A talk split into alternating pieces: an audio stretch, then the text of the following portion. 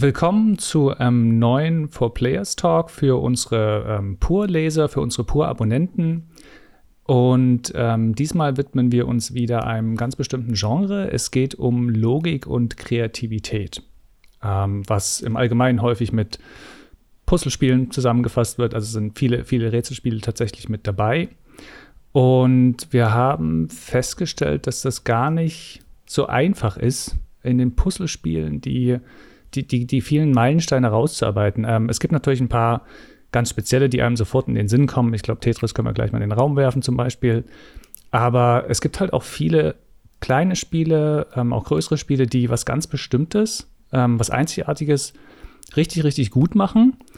Ähm, und es gibt wirklich, es ist, ist eine große Vielzahl an, an, an solchen Sachen, die man da herausarbeiten könnte, einfach weil die auch einzigartig sind wir haben deshalb versucht, das so ein bisschen so einzugrenzen, dass wir geschaut haben, was gibt es denn so für wichtige ähm, Strömungen, für wichtige Teile, zum Beispiel die Steinchenlege-Geschichten innerhalb der ähm, Puzzlespiele und haben da versucht zu finden, hauptsächlich ähm, die, die wichtigen, die zentralen Spiele quasi rauszuarbeiten.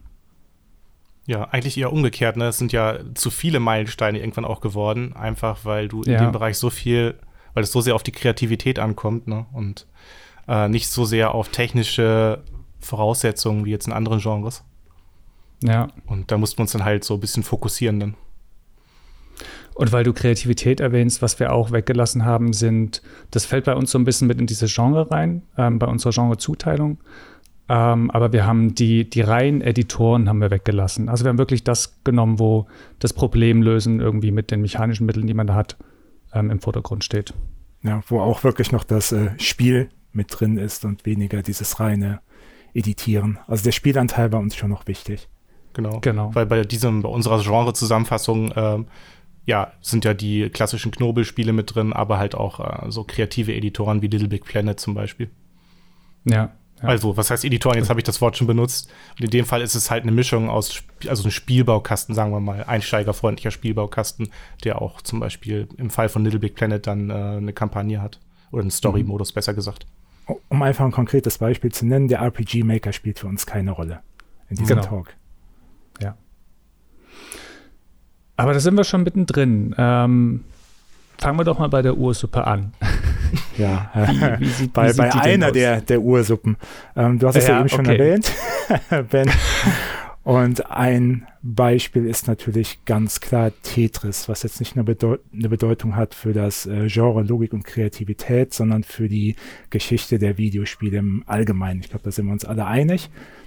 Ähm, Tetris war einfach revolutionär für das, äh, was es damals gemacht hat. Die Idee super simpel, die Alexei ähm, Paschitnov da hatte ähm, er hat es ja eigentlich nur aus Spaß programmiert auf einem äh, Elektronika 60 System, am Anfang sogar noch ohne Farbe.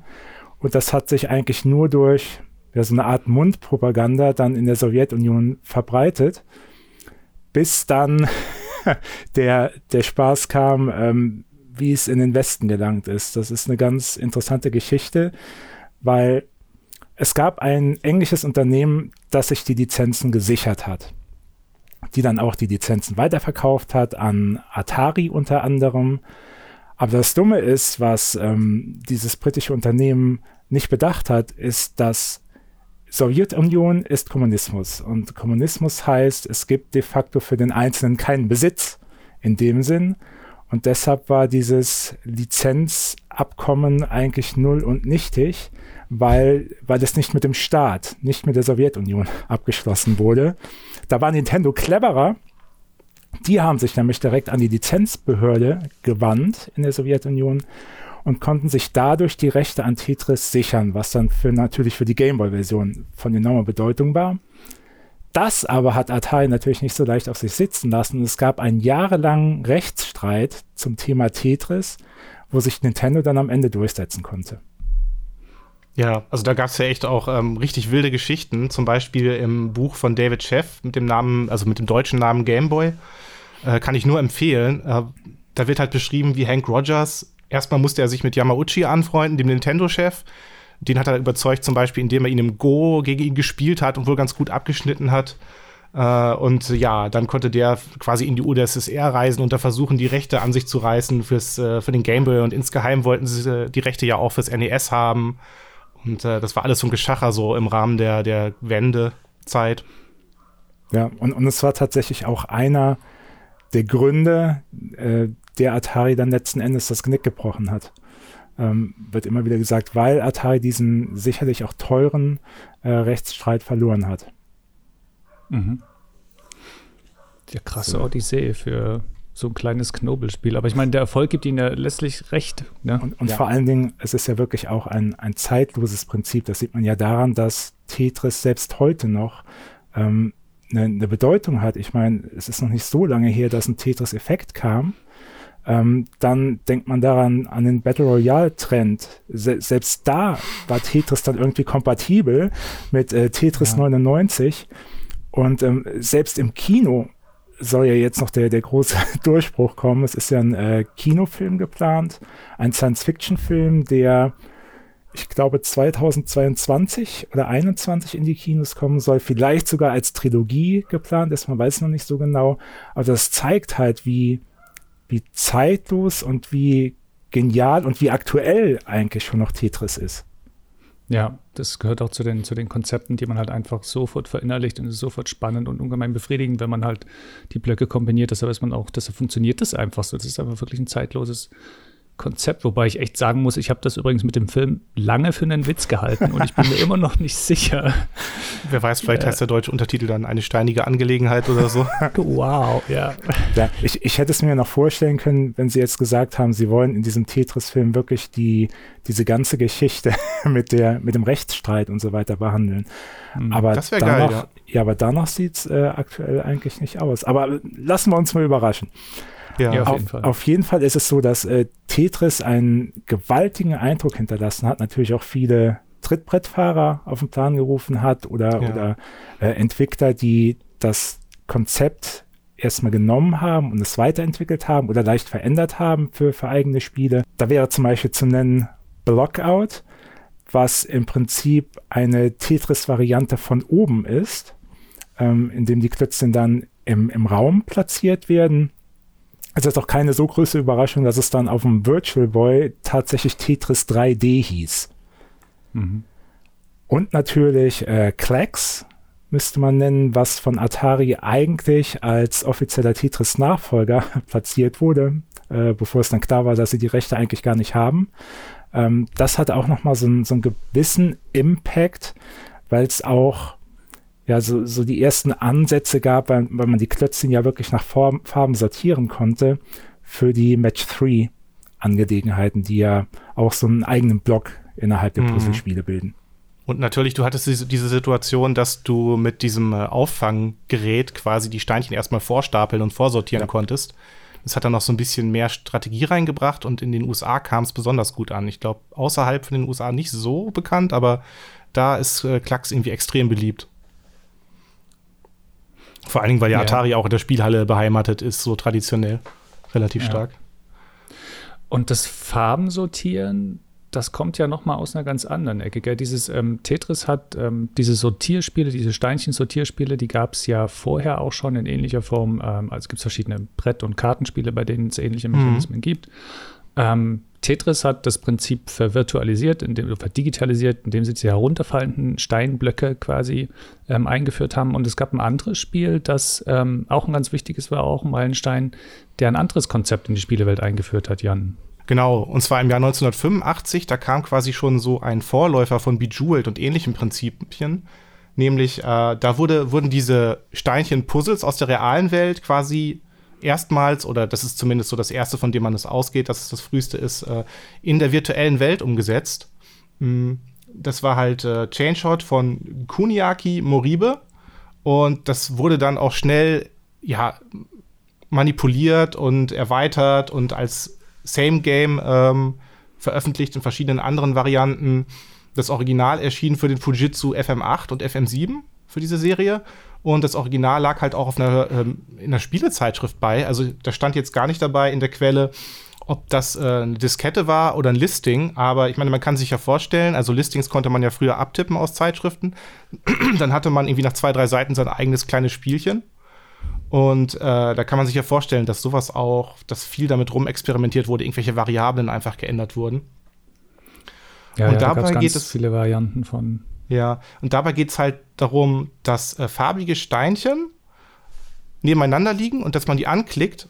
Also man klickt halt immer möglichst die an, wo viele der gleichen Farbe nebeneinander liegen und die lösen sich auf, dann fallen die von oben nach, bis halt so langsam sich das Spielfeld leert. Und je mehr Steinchen man gleichzeitig erwischt, desto mehr Punkte gibt es dann auch je nach Variante mit Bonus oder nicht. Und ähm, ja, das ist für uns also quasi ein Meilenstein, weil es einfach ja die Grundlage für diese späteren ähnlichen Titel geschaffen hat und allgemein überhaupt so dieses Teilmatching-Prinzip äh, etabliert hat in der Videospielewelt und Computerspielewelt.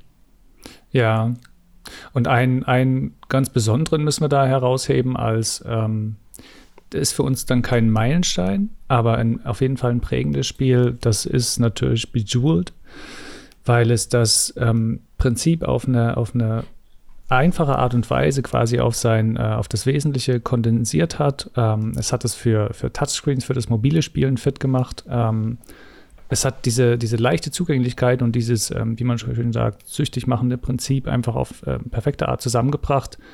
Und äh, prägend natürlich auch deshalb, weil es dann etliche Nachahmer ähm, gibt.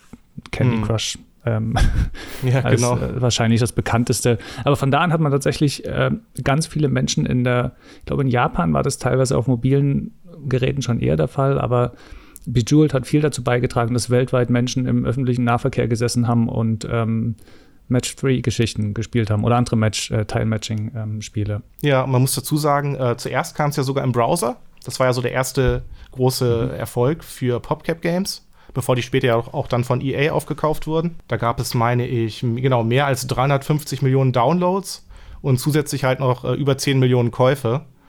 Das war, ähm, ja, also auf jeden Fall mal so ein Paukenschlag auch in der Richtung. Das war ein Riesenerfolg, ja, ja, genau. Und dann gab es noch ein anderes prägendes Spiel, in dem, in dem Tile-Matching-Bereich, ähm, dass man so, würde ich mal sagen, nicht hat kommen sehen. dass nämlich diese, diese, diese Puzzlespielmechanik, dieses Tile-Matching als, ähm, als Kampfsystem für ein Rollenspiel verwendet hat. Wenn man das so, wenn man das so beschreibt, finde ich, klingt das immer noch seltsam. Aber wenn man Puzzle Quest damals gespielt hat, ähm, es war unglaublich faszinierend, weil es hat, man hatte wirklich, man hatte tatsächlich Quests, man hatte äh, eine Geschichte und einen Charakter, mit dem man durch die Welt gezogen ist hat gegen, gegen kleine, große Monster gekämpft, gegen Bosse natürlich. Und was man, und man konnte die angreifen. Man hat natürlich, also man war in so einem Match 3, also man war in so einem, auf so einem Puzzle-Spielfeld. Am linken Rand hat man, glaube ich, sich selbst, am linken Rand sich selbst gesehen, am rechten den Gegner und konnte verschiedene Spezialangriffe auslösen oder überhaupt Angriffe auslösen. Feuerbälle, weiß ich nicht, irgendwas. Musste aber, um die zu aktivieren, erst entsprechend, also unterschiedlich eine bestimmte Anzahl an Steinen sammeln, also der gleichen Farbe überhaupt zusammenbringen, ähm, bis man die, genug Energie hatte für bestimmte Angriffe. Und dann muss man eben überlegen, welche Steine, Steine will ich vorrangig sammeln, um welchen Angriff auszuführen. Es gab auch Teile, wenn man die kombiniert hat, da hat man sofort einfach direkt einen Schlag ausgeführt. Sodass quasi nicht nur dieses Zusammenführen von Steinen selbst, sondern auch eine gewisse Taktik mit ins Spiel kam. Und letztlich war ja auch noch dazu, dass der Gegner ebenfalls auf dem gleichen Spielfeld ähm, ebenfalls Steine gesammelt hatte. Aber man musste immer mit einberechnen, was macht wohl der Gegner als nächstes, wo liegen dann die Steine und wie komme ich eben immer zu meinen Farben. Das war nicht mal so, das hat dieses Time-Matching gar nicht mal so äh, neu und ungewöhnlich äh, ähm, erweitert, aber es hat es in einem, in einem Rahmen gefasst, der erstens ein paar Nachahmer gefunden hatte, die teilweise auch ganz cool waren äh, mit Gems of War machen die ja auch heute noch. Ähm, die, die Puzzle Quest-Entwickler sind auch heute damit noch unterwegs. Ist ein, ist ein mobiles Spiel und auch auf Konsolen kostenlos erhältlich ist.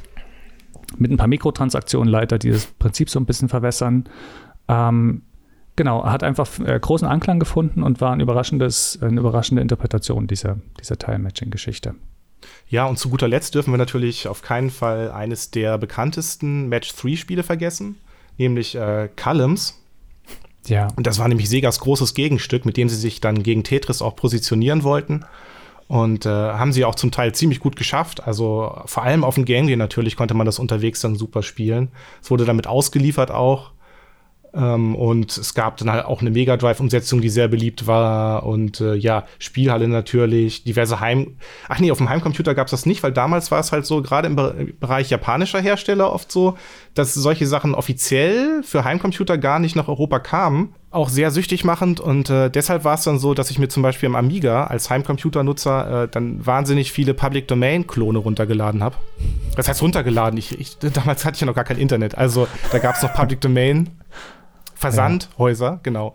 Und die haben mir dann die Disketten zugeschickt, auf denen das drauf war. Und, Beziehungsweise äh, wir hatten Schulhöfe. Genau, das auch, ja. da gab es Disketten. Obwohl, naja, Public Domain gar nicht so viel, ne? Das waren ja dann eher Vollversionen, so die da kursierten. ja, hatte ich, hatte ich nicht so tatsächlich. Ich musste da, nee, ich war bei Public Domain. naja. Ja. Ja, aber, aber ja, generell muss, muss man ja festhalten, dass gerade diese, diese Idee mit irgendwelchen farbigen Kügelchen mit Sortierungen, dass das eigentlich so ein, so ein Muster war, was man in sehr, sehr, sehr, sehr vielen Puzzlespielen gesehen hat, sowohl auf der Konsole als natürlich auch auf, auf Computern wie dem Amiga.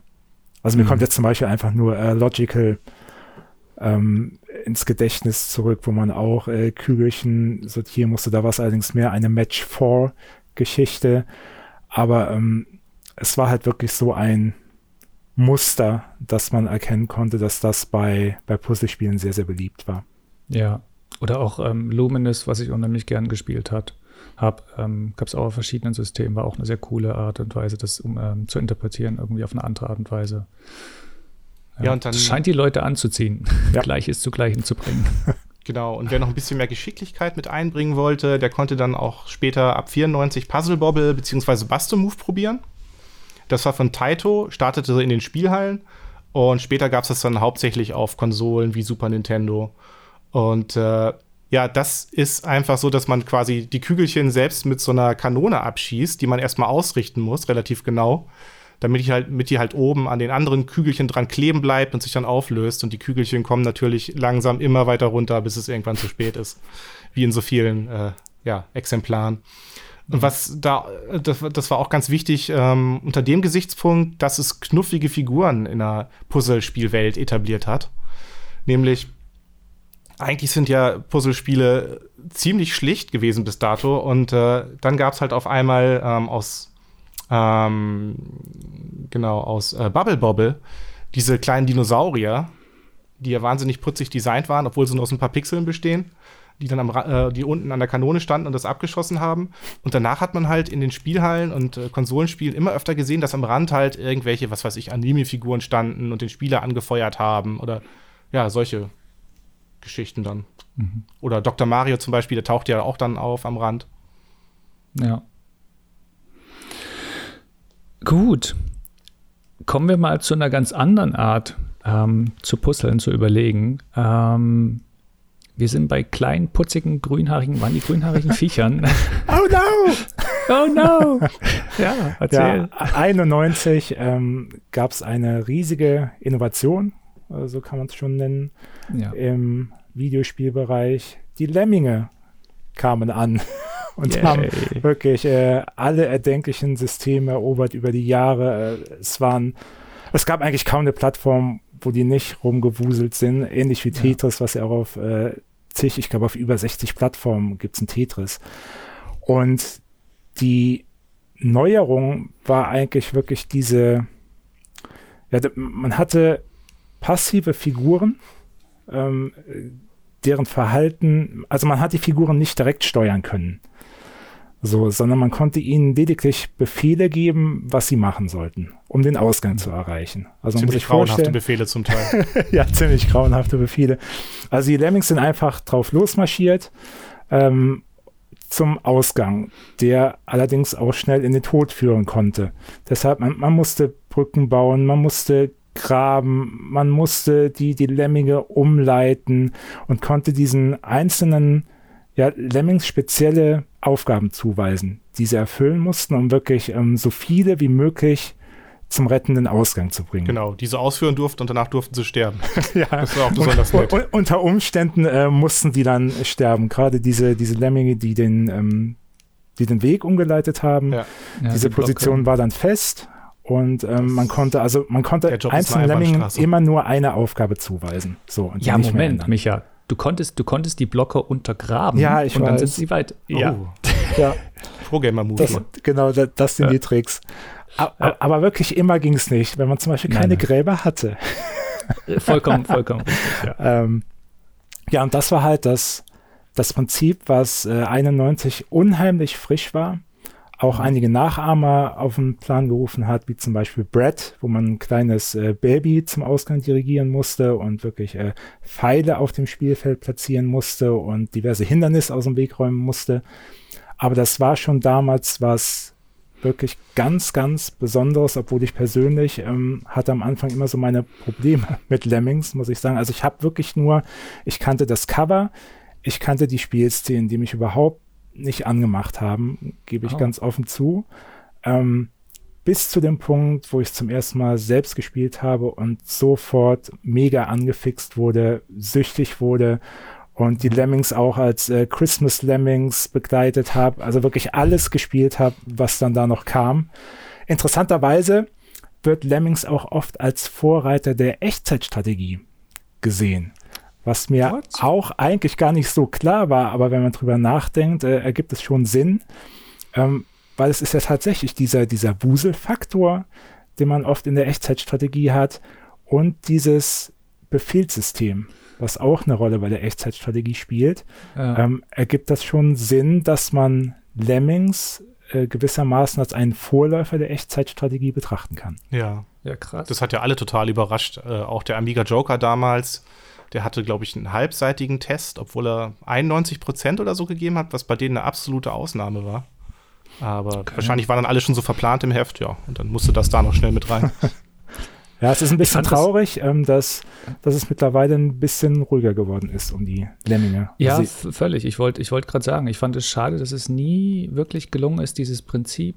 Also was Lemmings so gut gemacht hat, ist, war, dass es eigentlich was relativ einfach und man hat es schnell verstanden und dann konnte man unheimlich coole, clevere Puzzles da drum stricken quasi. Also war echt äh, cooles Knobeln. Ja. Ich glaub, also, also Flockers, Flockers im, oh aus dem Jahr 2017, das war ja zumindest nochmal der, der blutige Versuch, ähm, das, Prinzip, das Prinzip nochmal aufzugreifen, aber wirklich diesen, ja. diesen Charme, den, den Lemmings damals hatte und den es auch heute auf jeden Fall noch hätte, ähm, den gibt es aktuell nicht wirklich. Mir fällt zumindest kein Titel ein und auch kein, kein offizieller Lemmings-Nachfolger, obwohl es eigentlich tatsächlich nochmal in der Zeit wäre. Ja, das, das, das wollte ich, das wollte ich mit sagen. Diese, ähm, auch Lemmings 2, das war, das war viel zu kompliziert. Man ist mhm. da gar nicht, man hat es nicht so richtig auf Anhieb verstanden, was die einzelnen Lemmings konnten. Das hat auch ständig gewechselt. Das hat dann nicht mehr, nicht mehr so gefunkt äh, bei mir. Ja, und, und gerade jetzt, wo ja auch immer mehr die, die Tastatur- und Maussteuerung hält ja auch immer mehr Einzug auf den Konsolen. Also jetzt wäre eigentlich der perfekte Zeitpunkt zu sagen, hey, es wird Zeit für ein Lemmings-Comeback. Was ja, ja glaube ich, an Sony liegen dürfte, die ja damals Psygnosis aufgekauft haben. Und ja, genau, und äh, die Rechte müssten eigentlich bei Sony liegen. Also, die hatten auch auf PSP oder Vita, weiß ich gerade nicht, haben sie mal wieder ein Lemmings gemacht oder sogar mehrere. Also die haben das schon versucht, aber es ist nie wieder so richtig gut geworden. Ja, also Sony, ihr habt eine Aufgabe, machen. Ja, unbedingt. ähm, dann kommen wir mal von gesprengten Tieren zu, ge, zu anderen Sprengkörpern, nämlich zum, zu, zu, zu Minen. Äh, und zwar äh, eins, ein, ein Spiel, das äh, ganz groß ist eigentlich, obwohl es ähm, jeder kostenlos mit Windows erhält, nämlich Minesweeper. Ähm, hat tatsächlich, ist einfach, ähm, hat natürlich einen riesen Einfluss, einfach weil es ähm, viele Leute über Jahrzehnte gespielt haben. Es ist aber auch wirklich ein verdammt cooles und cleveres Puzzlespiel. Man muss halt, ähm, man bekommt ein Spielfeld, so und so viel mal so und so viele Felder, muss rausfinden, auf welchen Feldern Minen liegen und auf welchen keine. Äh, man kann Felder markieren, wo man vermutet, dass da Minen liegen ähm, und die, wo man ähm, keine Mine vermutet, die muss man anklicken und wenn dort nicht drunter eine Bombe ist, dann hat man verloren und muss eben alle aufklicken. So. Ähm, genau, ähm, der Witz ist, nun hat Microsoft das Ding nicht unbedingt erfunden. es gab zum einen ein Spiel schon lange vorher, das hieß Cube. Das hat ähm, das Prinzip ähm, ähm eigentlich eingeführt. Ähm, mein Spiel wurde eigentlich dann auch mit OS2, das ist ein anderes Betriebssystem, ausgeliefert, vor, bevor es bei, bei Windows dabei war. Ähm, genau, war dann aber bei Windows 3.1 erstmals dabei und hat, das ist von da an ist es eine Erfolgsgeschichte, weil es auch dieses, ähm, dieses einfache und trotzdem spannende Knobeln ähm, so richtig, richtig gut zusammenbringt. Es gibt da eigentlich, es gibt Nachfolge davon, es wurde immer ein bisschen verweitert und erweitert und verändert. Ähm, aber es gab eigentlich auch sonst äh, wenig Spiele, die es genau auf die gleiche Art und Weise ähnlich versucht haben. Aber trotzdem, äh, trotzdem ein, ein, ein wichtiges, äh, wichtiges äh, Puzzle- und Knobelspiel, gerade für ähm, PC-Besitzer. Ich sehe, ihr habt nichts dazu zu sagen. nee, ich, ich, ich weiß, ich, ich habe es mal kurz gespielt, aber ähm, ich bin wirklich äh, schlecht bei, bei solch, solchen Spielen und ähm, wenn ich überall schon, schon Zahlen sehe, rechnen muss, wo genau. eventuell eine, eine, Bombe liegen könnte. Und äh, ich dann auch, wie als ob es mich magisch anzieht, natürlich immer auf das Feld geklickt habe, wo eine Bombe drunter war, ähm, habe ich an Minesweeper recht schnell die Lust verloren, habe mich dann eher auf Solitär konzentriert. Ja, ich kenne okay. das auch immer nur als dieses ominöse PC-Spiel, wo halt irgendwelche PC-Spieler auf Zahlen gestarrt haben und dann dachte ich auch, nö, ich spiele was, ich spiele was anderes. Wir müssen, wir müssen mal reden. Aber Sorry. ihr kennt euch, ihr, ihr, habt, ihr habt andere Spiele gespielt, wo man Kisten, Kisten rumschiebt. Ja, äh, ja. Spiele gespielt, die Alice zum Beispiel nicht gespielt hat. Äh, das war schon 1982, da gab es noch keine Alice. Von daher sei ihr verziehen, dass sie mit dem Namen Sokoba nichts anfangen konnte. Ähm, aber Sokoban war natürlich auch ein Meilenstein für die Puzzlespiele, weil es ein komplett neues Prinzip eingeführt hat, was auch äh, sehr, sehr oft in, in Spielen kopiert wurde.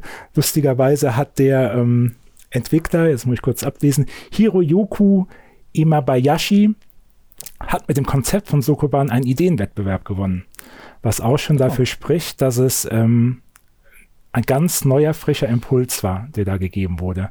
Das Prinzip eigentlich, wie so oft bei Puzzlespielen, auf den ersten Blick recht einfach.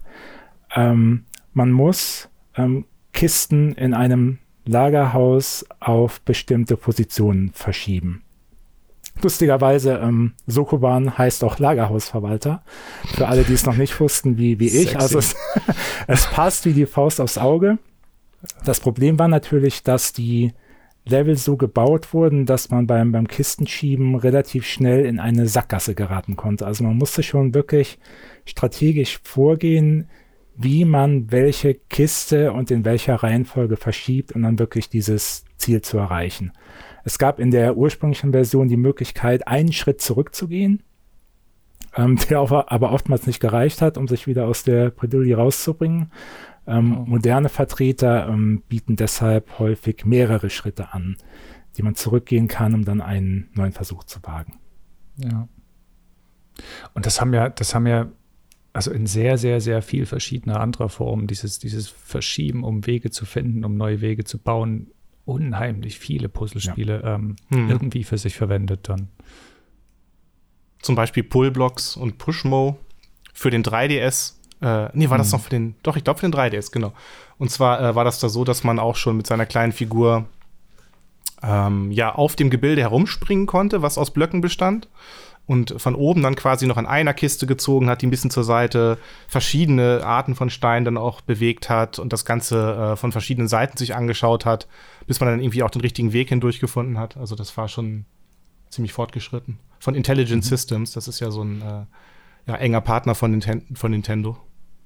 Hm. Oder, oder, mir ist vom Amiga zum Beispiel noch äh, Atomics in Erinnerung geblieben vom deutschen Studio Tadion, wo es darum ging, ähm, aus äh, Atomen Moleküle zu bilden.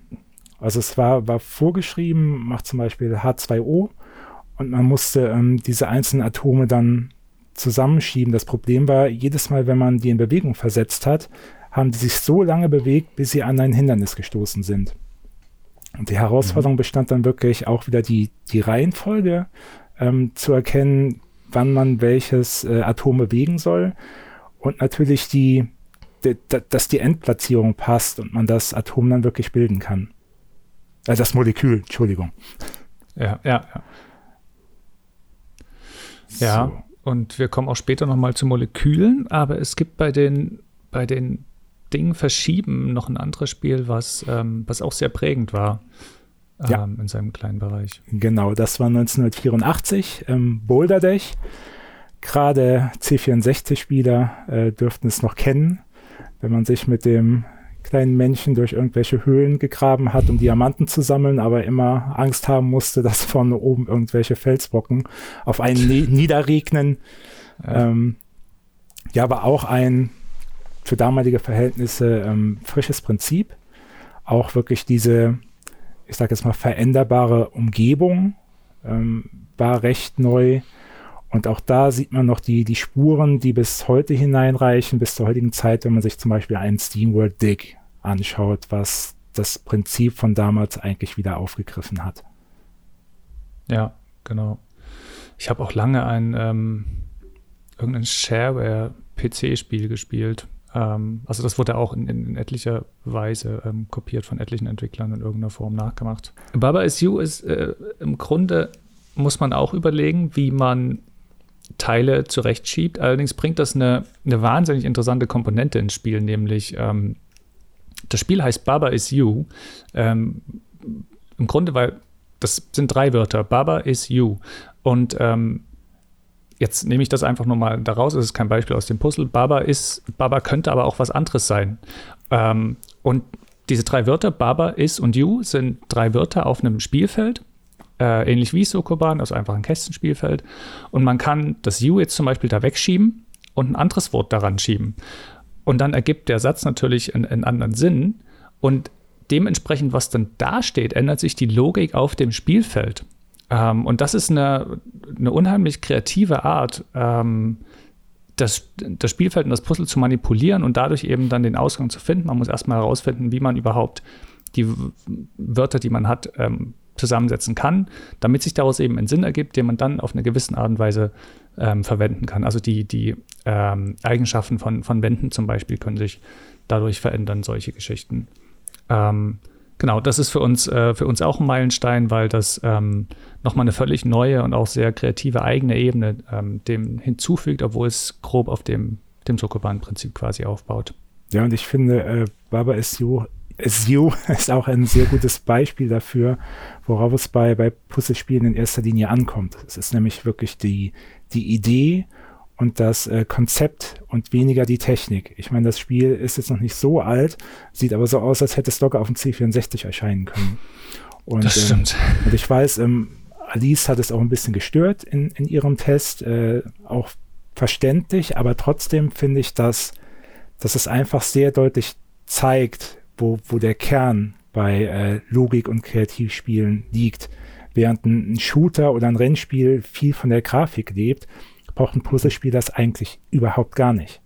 Weil es da wirklich in erster Linie auf das Prinzip, auf die kreative Idee ankommt, die so ein Spiel mit sich bringt. Ja, das stimmt. Und das sind viele sind bis heute technisch relativ einfach und trotzdem ungemein, ungemein fesselnd, genau. Ja. Es spielt sich viel im Kopf ab, ne, weil man das ganze Spiel im Kopf quasi erlebt, die, die, die ja. Lösung finden muss. Ja. Wir gehen mal zu was, äh, wir leiten zu was über, was ähm, wieder eine ganz andere Art von, von Puzzlespiel ist, wo ein großer Teil Kreativität mit ins, mit ins Spiel kommt. Eine ganz andere Art, äh, Dinge zusammenzubauen. Jan, ja. ich glaube, das ist dein. Genau, weil da spielt sich nicht nur im Kopf was ab, sondern äh, ich denke mal, da wollte der Entwickler auch äh, mit verrückten Gegenständen einfach mal das Ganze ein bisschen anschaulicher und äh, ja, durchgeknallter machen. Ja. Dass man halt nicht nur immer irgendwelche Steinchen oder Kisten verschiebt, sondern im Fall von The Incredible Machine von 1992 oder zu Deutsch Professor Tims verrückte Werkstatt. Ja. ähm, ja, da baut man halt alle möglichen Objekte, Alltagsobjekte zusammen, um dann halt irgendwelche Kettenreaktionen zu verursachen und ähm, ja, dann quasi äh, ja, irgendeine Aufgabe zu erfüllen ja, es ist einfach so, man muss diese komischen Kettenreaktionen auf kreative Weise auslösen. Das Ganze basiert auf dem sogenannten Rube Goldberg-Prinzip. Das gab es schon vor über 100 Jahren. Das halt, äh, ja, dieser Rube Goldberg, der hat halt so diese bizarren Maschinen für ganz einfache Probleme, möglichst komplizierte Maschinen zu schaffen. Das hat er damals gebastelt und in kompletten Zimmern aufgebaut. Da gibt es auf YouTube heute auch noch lustige Videos dazu. Und ähm, unter anderem taucht das auch auf in äh, Moderne Zeiten von Charlie Chaplin, wer das kennt. Ja, also auf jeden Fall eine sehr lustige Geschichte, auch sehr liebevoll umgesetzt, grafisch für damals schon. Genau, ja. davon gab es dann auch noch äh, so diverse Imitationen. Wie 2004 kam das Prinzip wieder so, wurde das Prinzip wieder so ein bisschen beliebter, dann mit Crazy Machines von Fakt Software. Und ähm, im Jahr 2007 war es dann so, dass auf iOS äh, da, also es ist jetzt nicht wirklich das gleiche Prinzip, aber es, es erinnert auch daran. Da gab es dann Crayon Physics und später Crayon Physics Deluxe von äh, Petri Purho. Das war so ein kleines mhm. Independent-Spiel. Und man muss dazu sagen, dass Indie-Spiele damals eigentlich noch was relativ anderes waren, nämlich so ganz kleine, frickelige, experimentelle Spiele. Wie auch dieses. Das hat dann zum Beispiel den Independent Games Festival Grand Prize 2008 gewonnen. Und da muss man einfach eine Kugel zum Stern bewegen. Aber das Besondere war halt, dass man zum Beispiel auf iOS dann oder mit der Maus am PC, dass man direkt irgendwelche äh, ja, Plattformen gezeichnet hat oder eine, äh, ja, Wege, Brücken und so weiter. Was dann auch wieder von anderen Spielen abgekupfert wurde, wie zum Beispiel Drawn to Life oder Max and the Magic Marker, SpongeBob, wobei die alle schon dann auch noch den Plattformer mehr damit äh, kombiniert haben. Und bei dem Original war es halt eher einfach die Kugel physikalisch korrekt darüber zu bewegen. Ähm, ja. Aber das war auch so eine Sache, dass damals allgemein die Physik äh, in vielen Knobelspielen immer mehr eine Rolle spielte. Einfach weil dann halt auch die technischen Möglichkeiten in diese Richtung größer wurden. Ähm ganz, ganz genau, ja, weshalb, weshalb das für uns auch ein, ein, ein prägendes Spiel ist, Crayon Physics. Gell? Genau. Ja, die Physik kam immer mehr rein, äh, war in ganz vielen Spielen dann ähm, präsent auf verschiedene Art und Weise, je nachdem, ob die mit Flüssigkeiten gearbeitet haben oder mit, mit, mit anderen Sachen. Ähm, Wessel kommt mit in den Sinn zum Beispiel. Ja, an, an, an dieser Stelle würde ich auch noch kurz ein Boomblocks in den Raum werfen. Das war mhm. ja der berühmt-berüchtigte Wie-Knobler, der in Zusammenarbeit mit, aufgepasst, Steven Ach, Spielberg ja. entstanden ist. Äh, das, was alle von ihm erwartet Arts. haben dann. Genau, Jahrelanger Geheimniskrämerei gefühlt. Ja, das war irgendwie der Effekt wie bei, uh, das nächste Rockstar Games, äh, Rockstar Games Spiel heißt Tischtennis. So, so, ein bisschen was da halt auch. Also es wurde am Anfang äh, viel Wirbel gemacht, dass es eine Zusammenarbeit gibt zwischen Steven Spielberg und Electronic Arts. Und jeder hat ein, keine Ahnung, episches Action-Adventure oder sonst was erwartet. Und dann kam ähm, Boomblocks. Ja. Ähm, mit der Begründung, äh, dass Spielberg gesagt hat, er würde gerne ein Spiel mit konzipieren, was er auch mit seinen Kindern spielen kann. Kann man verstehen, ist okay. Und tatsächlich war Boomblocks auch eine überraschend nette Geschichte, die so ein bisschen Tetris, Blockout und auch Jenga miteinander kombiniert hat. Und äh, das Boom im Namen kommt natürlich auch nicht von ungefähr, weil, weil sehr viel zerstört wurde, explodiert ist und so weiter. Und gerade da hat man dann auch wieder gemerkt, dass die, die Physik ähm, schon noch eine, eine große Rolle spielt und natürlich die ähm, Nutzung der Bewegungssteuerung. Das war ja ein Wii-Spiel mhm. und die hat dann natürlich auch eine, eine, sehr große Rolle gespielt und hat auch dazu beigetragen, dass dieses, ähm, also dass es sehr casual war, also für, für Gelegenheitsspiele gedacht, die wirklich einfach nur den, den Controller äh, nehmen und, und loslegen konnten. Mhm. Ja, und in diese Richtung ging zum Beispiel auch so eine Sache wie Where's My Water, äh, wo man halt dann ja einfach Wasser umleiten musste und es gab dann diese Flüssigkeitsphysik noch dazu. Eine der Sachen, die ich auch in Wirklichkeit noch nie gemacht habe, aber die äh, äh, ein ganz wichtiges, wichtiges Spiel ist, ähm, ist Bridge Builder ähm, wo man Brücken baut. Du hast noch nie ähm, eine Brücke gebaut. Ben? Ich habe noch nie eine Brücke gebaut. Nee. Wobei ich weiß nicht, ob ich nicht mal aus Holz was über einen kleinen Fluss ja, beim Wandern. Ich glaube, da hört es bei mir auch auf. Ja, ja, ja. Aber ganz ähnlich war es tatsächlich bei, bei Bridge Builder. Man hatte am Anfang, man hatte auch nur ein Material, man musste einfach, einfach ist gut, Stäbe so miteinander kombinieren, dass man halt, ähm, dass die Statik ausgereicht hat, dass ein, ähm, dass ein Auto, ich glaube, es war einfach ein Auto, über die Brücke fahren konnte. War auch völlig egal, ob die Brücke da mit komplett zu Bruch ging ähm, oder wie das Auto drüben ankam. Hauptsache, es kam auf der anderen Seite des Abgrunds irgendwie an.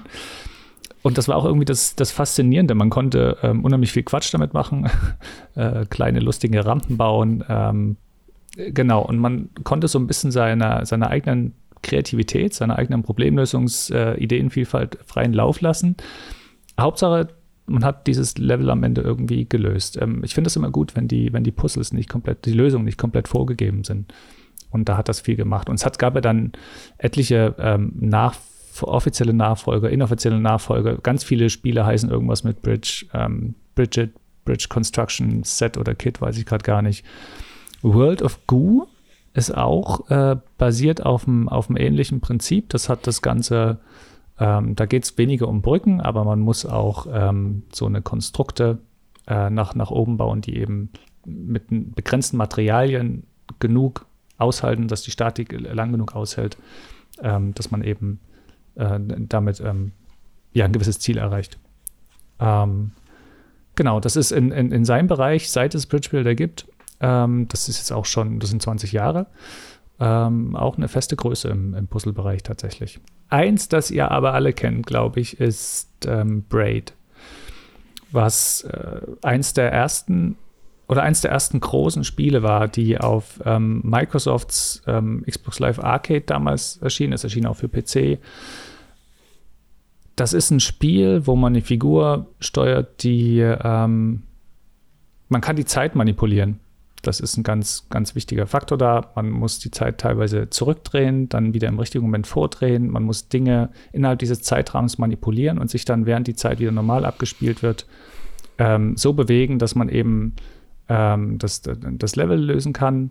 Ähm, das Besondere an dem, an dem Spiel ist eigentlich gar nicht mal die sehr, sehr coole Puzzle-Mechanik. Das eine ist, dass der Jonathan Blow mit Braid tatsächlich nicht das Puzzeln selbst in den Vordergrund gestellt hat, sondern er wollte eine Geschichte erzählen. Ähm, das, er hatte ein, ein, Anliegen und wollte das über das Puzzlespiel vermitteln. Hat eine Geschichte erzählt, die ähm, wirklich überraschend ist. Ähm, die ist richtig cool. Ähm, unter, unterhaltsam auf, auf seine kleine Weise. Und er wollte damit auch so ein bisschen klassische spielerische Elemente ähm, naja, unter, un, unterwandern. Er wollte die halt auf eine Art und Weise präsentieren, sodass es spannend ist, als Spieler das zu erleben, dass man überrascht wird. Ähm, und eben dieser Fokus auf eine Geschichte ist eine der Sachen, ist einer der Gründe, weshalb Braid so wichtig ist für die, für die Spielewelt und vor allem für die Puzzlewelt, weil es danach dann ein paar Puzzlespiele ähm, gab und zu denen kommen wir noch, die eben tatsächlich auf eine Geschichte gesetzt haben. Das war ja vorher praktisch gar nicht, gar nicht der Fall. Also nicht wirklich. Es gab da vielleicht mal nette Figuren und so. Aber das kam dann viel stärker. Ähm, Talos Principle kann man da zum Beispiel erwähnen. Catherine war auch so eine Sache, war auch ein Puzzlespiel, wo aber auch drumherum eine ganz, ganz große Geschichte ähm, gebaut war. Ähm, oder zumindest eine interessante. Ähm, The Misadventures of PB Winterbottom war auch ein ganz, ganz knuffiges Spiel, das dran angelehnt war. Und man darf natürlich nicht vergessen, dass ähm, Braid auch einen ganz wichtigen Beitrag dazu geleistet hat, dass Independent-Spiele überhaupt so einen Aufschwung erfahren haben. Natürlich hat Microsoft damals die Plattform zur Verfügung gestellt und hat es möglich gemacht, dass Entwickler mit einer coolen Idee, die sie hatten, darauf einfach veröffentlichen konnten, äh, relativ einfach veröffentlichen konnten. Ähm, Punkt. Also ohne über einen Publisher zu gehen, also ohne das erst quasi verkaufen zu müssen. Ähm, genau, und dass es dann so eingeschlagen hat, hat eben gezeigt, ja, das funktioniert als Modell. Ähm, und dann sind ganz viele, logischerweise, ähm, dann gab es einen riesigen Knall, der, der Boom der Indie, Indie-Szene vor so 15 Jahren ungefähr. Ja, und äh, was man dann in dem Zusammenhang auch nicht vergessen darf, ist in Richtung Zeitknoblern ja auch noch Blinks, The Time Sweeper, ja. was aber auch ein bisschen noch so in die Action-Richtung ging. Wo man halt auch mal ganz krass hin und her spulen musste, die Szene. Ja, generell ist Zeit auch so ein Faktor, der, den man in vielen Puzzlespielen findet. Also mir fällt jetzt spontan zum Beispiel der, der Swapper ein, der auch mit, mit Klonen arbeitet ähm, die man dann parallel bedient oder auch so ein Project Temporality, wo dann auch die, die ähm, Aktionen in verschiedenen Zeitebenen zusammenkommen müssen. Also das ist schon so eine Sache, die auch zu vielen Puzzlespielen heutzutage dazugehört.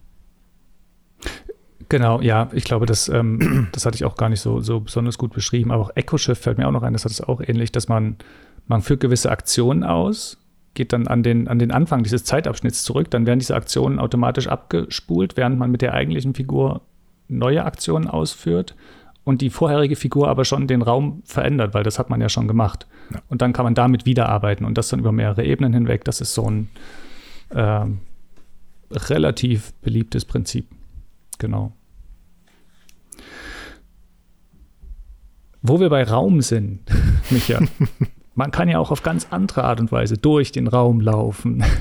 Ja. Äh, wie wäre es mit Erzähl. einer Portalkanone? Oh, das wäre fantastisch. Nicht wahr? Das sagte man ja. sich auch bei, bei Valve. Ja. Ähm, Portal 2007 ist für mich, also hat für mich einen ähnlichen Stellenwert wie Tetris, muss ich sagen. Ja. Ich finde das ähm, Prinzip einfach unfassbar geil, kreativ, innovativ ähm, und nicht nur für die Welt der Logik- und Kreativspiele bedeutend, sondern auch für ja wieder für die gesamte Videospielgeschichte.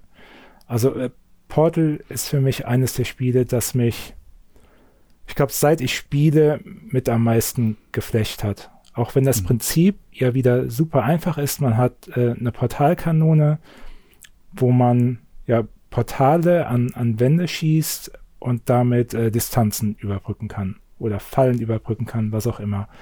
Ähm, es basiert ja eigentlich auf dem Spiel Nabacula Drop, ähm, was aber mehr eine Proof of Concept Demo war, die von Studenten entwickelt wurde, die anschließend von Valve aufgekauft wurden oder angestellt wurden, äh, um Portal zu entwickeln.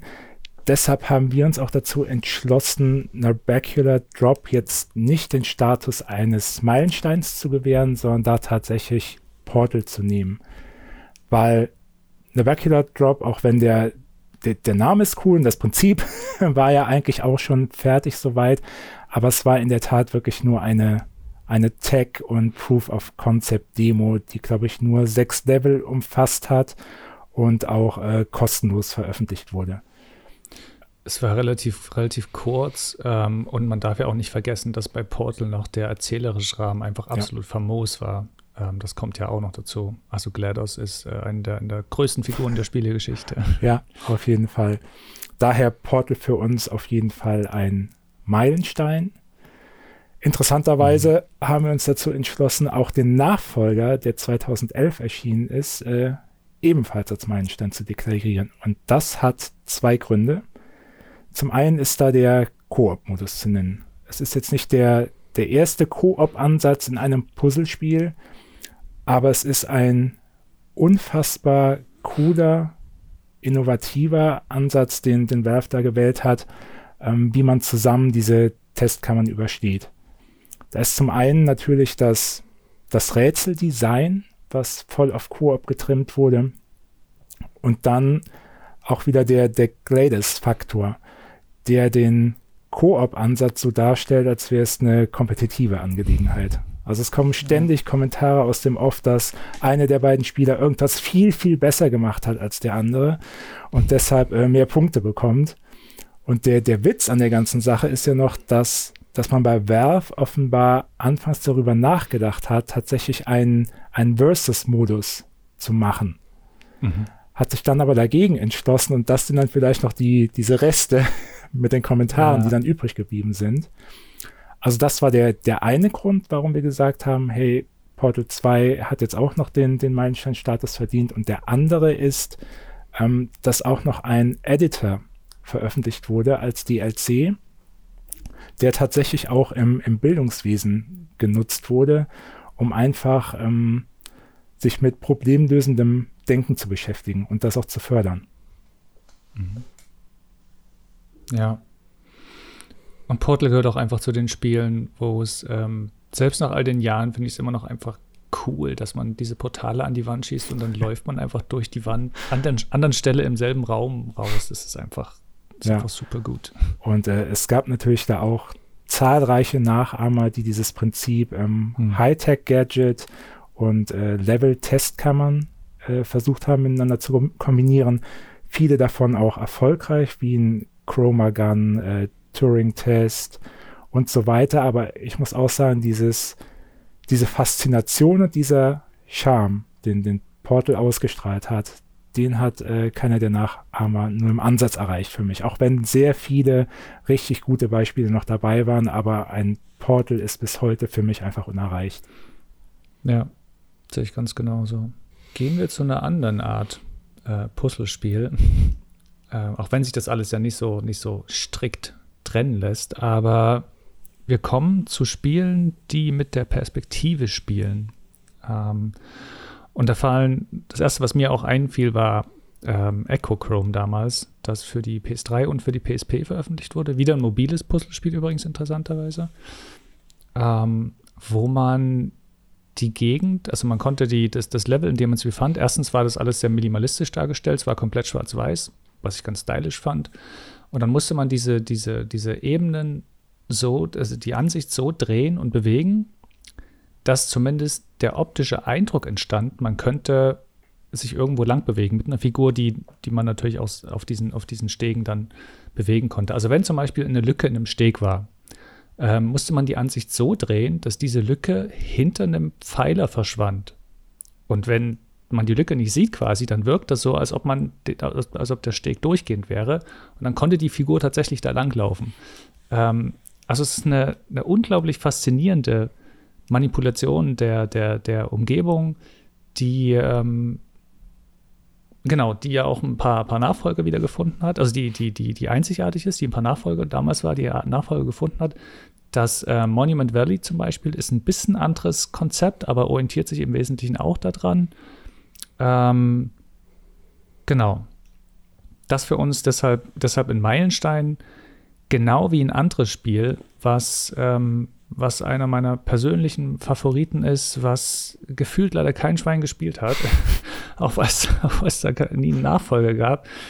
Ähm, es gab eine Umsetzung für 3DS, aber das von Sega veröffentlichte Crush ähm, oder auf dem 3DS hieß es Crushed oder Crush 3D, je nachdem, wie man es wie man's, äh, lesen wollte. Ja. Ähm, Als ich damals bei 4Players angefangen habe, weiß ich noch, wie begeistert du da ständig von geredet hast. Ja, ja, ja. Also das war, das ist unglaublich cool, weil man, man kann, man kann die, die 3D-Ansicht kann man ganz normal drehen und wenden, wie man will. Und sobald man die Crush-Taste drückt, ähm, wird, die, wird die Ansicht entweder auf eine zweidimensionale Top-Down-Perspektive oder zweidimensionale Ansicht wie in einem, wie in einem Jump'n'Run ähm, reduziert. Also das Level wird tatsächlich auf eine, von einer dreidimensionalen Welt zu einer zweidimensionalen Welt. Und weil die Regeln in der 2D-Welt aufgrund der Linien, die man dann sieht oder der Form, die man dann sieht, ein bisschen anders sind als in der 3D-Welt, kann man eben auf verschiedene Art und Weise so verschiedene äh, Wege oder, oder Ziele erreichen, wo man sonst gar nicht, gar nicht hingekommen wäre dass das überhaupt geht, dass man eine 3D-Welt auf, auf Knopfdruck in eine, in eine 2D-Welt äh, umarbeitet und die beide aber für sich komplett eigenständig stehen, finde ich unglaublich faszinierend. Das ist eine unglaublich kreative Art und Weise, mit, äh, mit der Perspektive zu spielen. Und das waren, ich weiß nicht, ob es die Initialzündung waren, aber es waren so, es war so ein bisschen der Anfang der, ähm, dieser, dieser, dieser Perspektivspiele, äh, die, die, von denen es dann ähm, einige gab. Ähm, und die dann ja auch später in die, in die, in die dritte Dimension, komplett in die dritte Dimension übertragen wurden. Gell, Jan, da gab es ein, ein, ein, cooles Spiel, das wir genau. beide gespielt haben. Antichamber, das war auch ja. so ein Geheimtipp, der aber wahnsinnig kreativ auch mit den Erwartungen des Spielers gespielt hat. Also zum Beispiel, also einerseits kam es auch auf die Perspektiven an, von welcher Seite du in einen Würfel geguckt hast, da erschien dann was anderes. Aber auch wenn du einfach, du läufst in einem Raum rum und denkst, was zum Henker soll ich hier bitte schön machen? Und irgendwann drehst du dich um und dann erscheint da was anderes hinter dir. Also fast wie in so einem Horrorfilm, weißt du? Da ist plötzlich ja. doch eine Treppe da oder irgendwas in der Art. Und das hat das echt äh, fast zur Perfektion getrieben. Auch wenn es nur ein kleiner Titel war. Aber das war echt auch ziemlich knifflig dadurch natürlich, weil du immer um die Ecke denken musstest.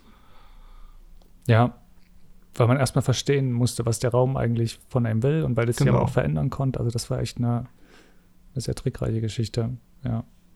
Oder, oder zum Beispiel äh, Captain Toad Treasure Tracker, das ist dann so ein bisschen bekannter. Das war ja erst so ein Minispiel äh, in Super Mario 3D World, aber dann so beliebt, dass es auch seinen eigenen äh, Titel gekriegt hat. Und äh, ja, das, da, ähm, das ist so ein ganz beschauliches, äh, wie so ein kleines Terrarium quasi, ne, was man so drehen kann und von allen Seiten so auch, äh, ja, so kleine Durchgänge entdecken kann. Und dann läuft man mit dem Toad halt hinterher und findet den richtigen Weg. Und die, die ganzen versteckten Geheimnisse da. Ach ja, und äh, was ich auch noch gerade äh, in dem Bereich mir notiert habe, das war The Sentinel von Firebird Software und Jeff, äh, Jeff Cremont, der unter anderem auch Formula One Grand Prix und andere Rennspiele gemacht hat und äh, oder Rennsimulationen auch. Mm, und das war halt auch so eine Perspektivgeschichte, wo in der Mitte der Sentinel halt saß, du musstest mit Sichtlinien arbeiten und irgendwelche Sachen dafür aufzubauen. Ich habe es damals nicht gespielt, aber ein Kumpel, der ist ein großer Fan davon und äh, da schwärmen auch viele von. Ja. Eine andere Sache, von der ganz, ganz, ganz viele geschwärmt haben, die sich mir ehrlich gesagt nie so richtig erschlossen hat. Aber mich an deiner Familie hat die Kreise gezogen. Ach, jetzt, sind, jetzt, sind, wir bei dem Thema. Ja, ähm, ja, es sind diese ganzen Gehirn, Jogging, Denksport, Augentest, Spiele, die meistens für den Nintendo DS oder 3DS erschienen sind. Ja. Ähm, das war irgendwie so ein Megatrend, der hier meine, meine Familie vor allen Dingen äh, angefixt hat, aber ich glaube auch generell die, die Zielgruppe massiv erweitert hat von Nintendo. Und ähm, de, der Anfang war halt wirklich Dr. Kawashimas Gehirnjogging im Jahr 2005. Äh, weshalb wir uns auch entschlossen haben, das äh, zumindest als prägend zu bezeichnen, weil einfach eine Unmenge an Spielen mit Denksportaufgaben gefolgt sind. Also jetzt auch nicht nur von, von Nintendo, die noch ähm, Augentraining, zig Fortsetzungen von, von Gehirntraining und alles Mögliche hinterhergeschoben haben, sondern auch tatsächlich von ganz vielen anderen Drittherstellern, die auch plötzlich meinten, ähm, mit einem Think-Logik-Trainer, zum Beispiel von Ravensburger oder was haben wir sonst noch? Ähm, Smartass für die Vita, ähm, auch alle in diese Kerbe zu schlagen, ähm, mit, ja, mit eigentlich Denksportaufgaben, was auch eigentlich nur einfache Mathematikgleichungen umfassen könnte, aber auch äh, visuelles Training. Also es gab da ganz viele Kategorien, die da getestet wurden. Und das kam bei einer gewissen Zielgruppe sehr, sehr gut mhm. an. Also meine Mutter spielt es heute noch. Ähm, hm. bis zum Abwinken. Ähm, sie löscht sogar ab und an wieder ihren Spielstand, um komplett von vorne anzufangen. Krass. Ich glaube, weil es auch irgendwann einfach nicht mehr weitergeht, weil dann alles freigeschaltet ist. Ja. Und ähm, ja, so hält sie ihr Gehirn fit. Oder glaubt es zumindest, weil Studien kommen ja dazu zu verschiedenen Ergebnissen. Manche sagen, es bringt ja wirklich was, dass man sich mit diesen Anwendungen geistig fit hält. Ja. Und äh, andere Studien besagen halt, dass es im Prinzip gar nichts bringt, sondern mehr so eine Art Gewöhnungseffekt eintritt und man deshalb besser wird. Aber ich denke immer, ja, so, solange die Leute Spaß damit haben, warum nicht? Ich habe es auch äh, sehr oft gespielt, gerade wenn ich unterwegs war und kann es dann auch in einer gewissen Weise nachvollziehen. Gerade auch dieses, ja. diese täglichen Tests. Man kommt immer wieder zurück, freut sich, wenn das Gehirn dann äh, 20 Jahre jünger eingestuft wird, als man eigentlich selbst alt ist. Ähm, und eine wichtige Rolle spielt auch der Stift, ne? Der, also damals gab es ja, waren der Touchscreens noch nicht so gängig, dass du einfach mit dem DS. Genau, es war der, der Touchscreen oder auch das, das Mikrofon. Man hatte zum Beispiel. Ähm, eine Hürde weniger für Leute, die sonst nichts mit Spielen zu tun haben. Ja, man hat ja auch Dinge äh, vorgelesen oder es war auch ein, ein ganz netter Test, dass man, wie war das noch, ich glaube, die, die Farbe stand ausgeschrieben da, ah. äh, war aber eingefärbt und man musste entweder die Farbe oder das, das Wort nennen, irgend sowas. Ähm, ja. Also die, die, haben sich ja schon einiges einfallen lassen an, an kreativen Minispielen. Ähm, ganz besonders in Erinnerung geblieben ist mir zum Beispiel auch die Big Brain Academy. Kam auch von Nintendo, hat das aber alles noch ein bisschen spielerischer verpackt diese, diesen ganzen Denksport und hatte einen für mein Empfinden super coolen Multiplayer-Modus, wo man mit, ich glaube, bis zu acht Leuten zusammenspielen konnte, aber nur ein Spielmodul benötigt hat. Mhm. Das waren noch gute Zeiten damals. Das ist cool, ja. Stimmt. Ja. Aber ähm, da auf jeden Fall, also die, die haben schon einen Eindruck im, im Genre hinterlassen, aber als Meilenstein würden wir jetzt tatsächlich keines von all diesen Logik-Denksport-Spielchen äh, bezeichnen. Die kommen, die kommen ja auch so ein bisschen eher aus der Ecke IQ-Psychologie-Test, ja. Das sind keine, keine Knobelsachen im klassischen Sinne eigentlich. Kommt zu, zu, zu, zu einem Spiel von äh, Zachary Barth oder beziehungsweise von Sectronics, wie sein, sein Entwicklerstudio heißt. Der macht, der hat eine ganze Reihe von Spielen gemacht die sich im Grunde alle sehr, sehr ähnlich sind, weil die ein ähnliches ähm, Konzept verfolgen, dass man nämlich äh, eingehende mh, hm, Werte, Elemente, wie auch immer, auf eine gewisse Art und Weise sortieren, trennen, neu zusammenfügen muss. Ähm, genau, das ist das, ist das grundlegende Prinzip. Und ähm, das erste Mal groß raus und das erste Mal richtig gut funktioniert hat das mit Space Cam. Spacecam ist, da sind wir wieder bei der, bei der Chemie nämlich. Da muss man auch ähm, Atome, Moleküle, muss man, ähm, bekommt man Eingangsmoleküle, die muss man auseinandernehmen, zusammenbauen. Im Grunde muss man eine Art funktionierendes, automatisiertes Laufbandsystem schaffen, wo eben an bestimmten Stellen äh, Moleküle gedreht werden, auseinander, neu zusammengefügt werden ähm, und dann ausgegeben werden. Und man hat übergreifend über das auch noch ähm, das Ganze funktioniert, äh, findet in verschiedenen, also das in einer Fabrik, dann funktionieren andere Vorgänge, finden in einem anderen Haus zum Beispiel statt. Und man muss diese, diese Ausgangsmaterialien jeweils dann auch auf richtige Art und Weise zu den, zu den Lagerhäusern, ich weiß gar nicht, wie es da hieß, bringen. Also man hatte diesen äh, kleinen Kreislauf des Molekül-Auseinander- und Zusammenbaus und dann diese großen Mechanismen, Abläufe, die man auch richtig ähm, koordinieren musste, um an die richtigen Ergebnisse zu kommen. Das war ein unglaublich cooles, spannendes Prinzip, vor allem deshalb, weil es dort eben auch keine vorgefertigte Lösung gab, sondern man hatte verschiedene ähm, Elemente, Bauteile, die man verwenden konnte. Wie man das tat, war einem oder ist einem komplett äh, frei selbst überlassen. Das ist, ich bezeichne das gerne als, ähm, es ist natürlich ein Puzzlespiel, aber ich bezeichne es eigentlich gerne als Problemlösungsspiel, ähm, weil man wirklich überlegen muss, wie man möglichst effektiv oder möglichst schnell die Sachen zusammenbaut, ähm, also zum, zu, zu, den gewünschten Ergebnissen kommt. Und man wird auch in der Rangliste entsprechend aufgeführt. Also man kann online schauen, ähm, nicht mit Namen, aber das sieht man ähm, im Vergleich zu den anderen Spielern, wie schnell ist denn meine Maschine? Ähm, haben, das, haben das viele Spieler besonders schnell geschafft? Ähm, oder bin ich da besonders langsam? Oder verwende ich besonders wenig Bauteile vielleicht? Ähm, genau, kann man gucken, was man, was man priorisiert und wie man im weltweiten Vergleich da dasteht. Das hat tatsächlich so gut funktioniert, dass der, dass der Zach Barth nach Spacecam seinen Job bei Microsoft kündigen konnte und ähm, äh, seitdem, seitdem äh, nur noch Spiele entwickelt. Was deshalb so gut ist, weil er, und das ist für mich auch ein Meilenstein, Spacecam ist ein Meilenstein für mich in diesem Bereich, diese Problemlösungsspiele. Und einen anderen Meilenstein hat er erschaffen mit äh, Shenzhen.io ähm, was im Grunde auf einem gleichen Prinzip basiert, aber dort geht er noch mal ein paar Schritte weiter. Zum ersten wird das Ganze in eine, in eine Geschichte eingebettet, was ähm, also in eine, in eine, bessere Geschichte eingebettet, was einiges hermacht. Ähm, und das Coole ist, dass man dort nicht einfach nur ähm, Elemente, äh, nicht einfach nur Bauteile auf ein Spielfeld setzt, sondern dass man Schaltkreise ähm, programmieren muss, ähm, die dann eben das machen, was, äh, von, was von dem jeweiligen Bauteil äh, Mikroelement am Ende, am Ende verlangt wird.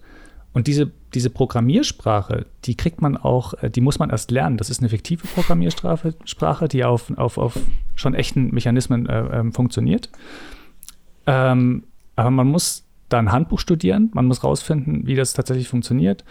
Und man bekommt also nicht, es gibt keine Ebene über dem Spiel, die dir sagt, wie du das Spiel spielen musst, sondern du bist von Anfang an der Programmierer, der in der Firma sitzt und jetzt die Programmierersprache lernen muss, um diese, ähm, um diese Schaltkreise programmieren zu können. Und das fand ich erstens, weil man überhaupt dieses Programmieren hat, dieses freie Programmier äh, Problemlösen, ähm, dieses Erlernen des Ganzen und weil man dann selbst sogar ähm, eigene Programme schreiben könnte, die wieder ganz andere Sachen machen. Ähm, also die dann eigene kleine Programme in sich selbst waren, die ganz verschiedene Dinge gemacht haben. Wir kommen zu was Ähnlichem dann ja gleich noch mit, mit, mit Little Big Planet, das wir ja schon angesprochen hatten. Ähm, und auf die Art und Weise ist es wirklich ein, also in jeder Hinsicht einfach fesselndes, ähm, forderndes, also wirklich anspruchsvolles, aber ähm, saugutes Puzzlespiel. Für mich einer der, einer der allergrößten und wichtigsten äh, Meilensteine da. Ja, ich finde ich finde es da auf jeden Fall interessant, dass ähm, dass er quasi genau den entgegengesetzten Weg geht von den meisten Puzzlespielen, die wir jetzt hier besprochen haben.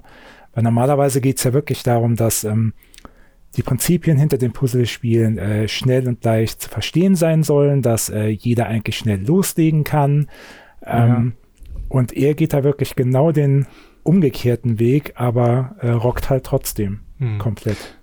Ja, stimmt hat eine, er schafft quasi so eine eigene kleine komplexe Welt. Aber wenn du dich drin wohlfühlst, dann ist es natürlich umso cooler, weil dann kannst du da ganz viel machen, ja. Ich glaube tatsächlich, ähm, von all den Spielen, die wir jetzt hier vorgestellt haben, ist keines so dermaßen komplex und keines, ähm, in das man sich so sehr reinarbeiten muss. Oder was meinst ja. du, Ben? Ja, nee, würde ich, würde ich auch ganz, ganz genauso sehen.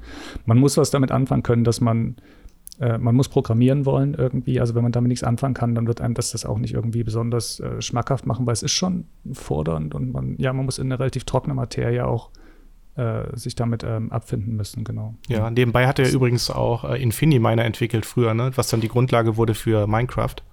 Also das ja. die technische ja. Grundlage, meine ich.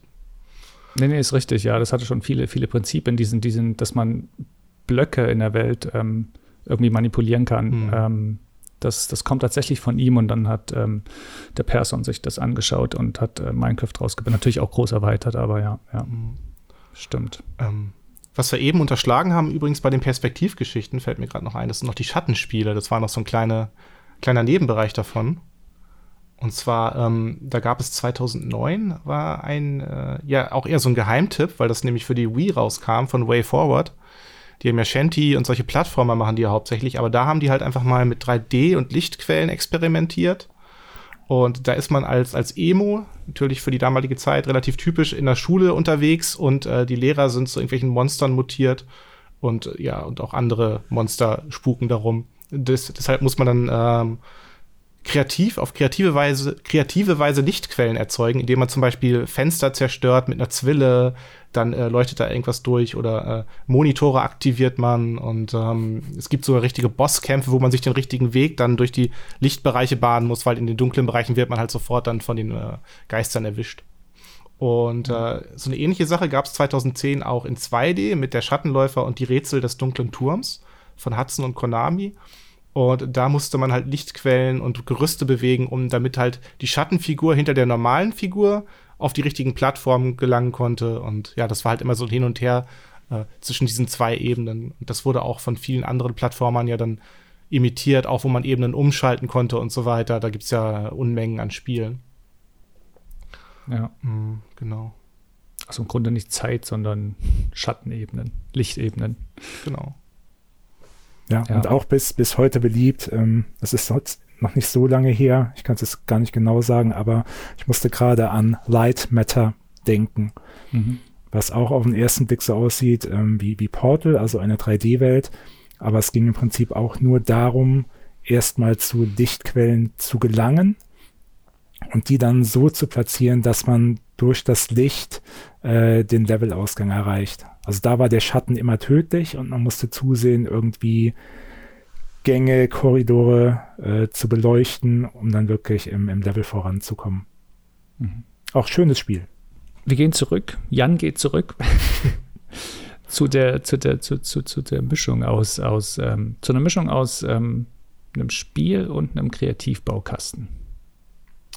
Ja, genau. Und zwar ähm, geht es jetzt, äh, schweifen wir mal ein bisschen ab zu einem ganz anderen Bereich. Nicht so sehr Knobelspiel, sondern eigentlich eher selbst kreativ werden.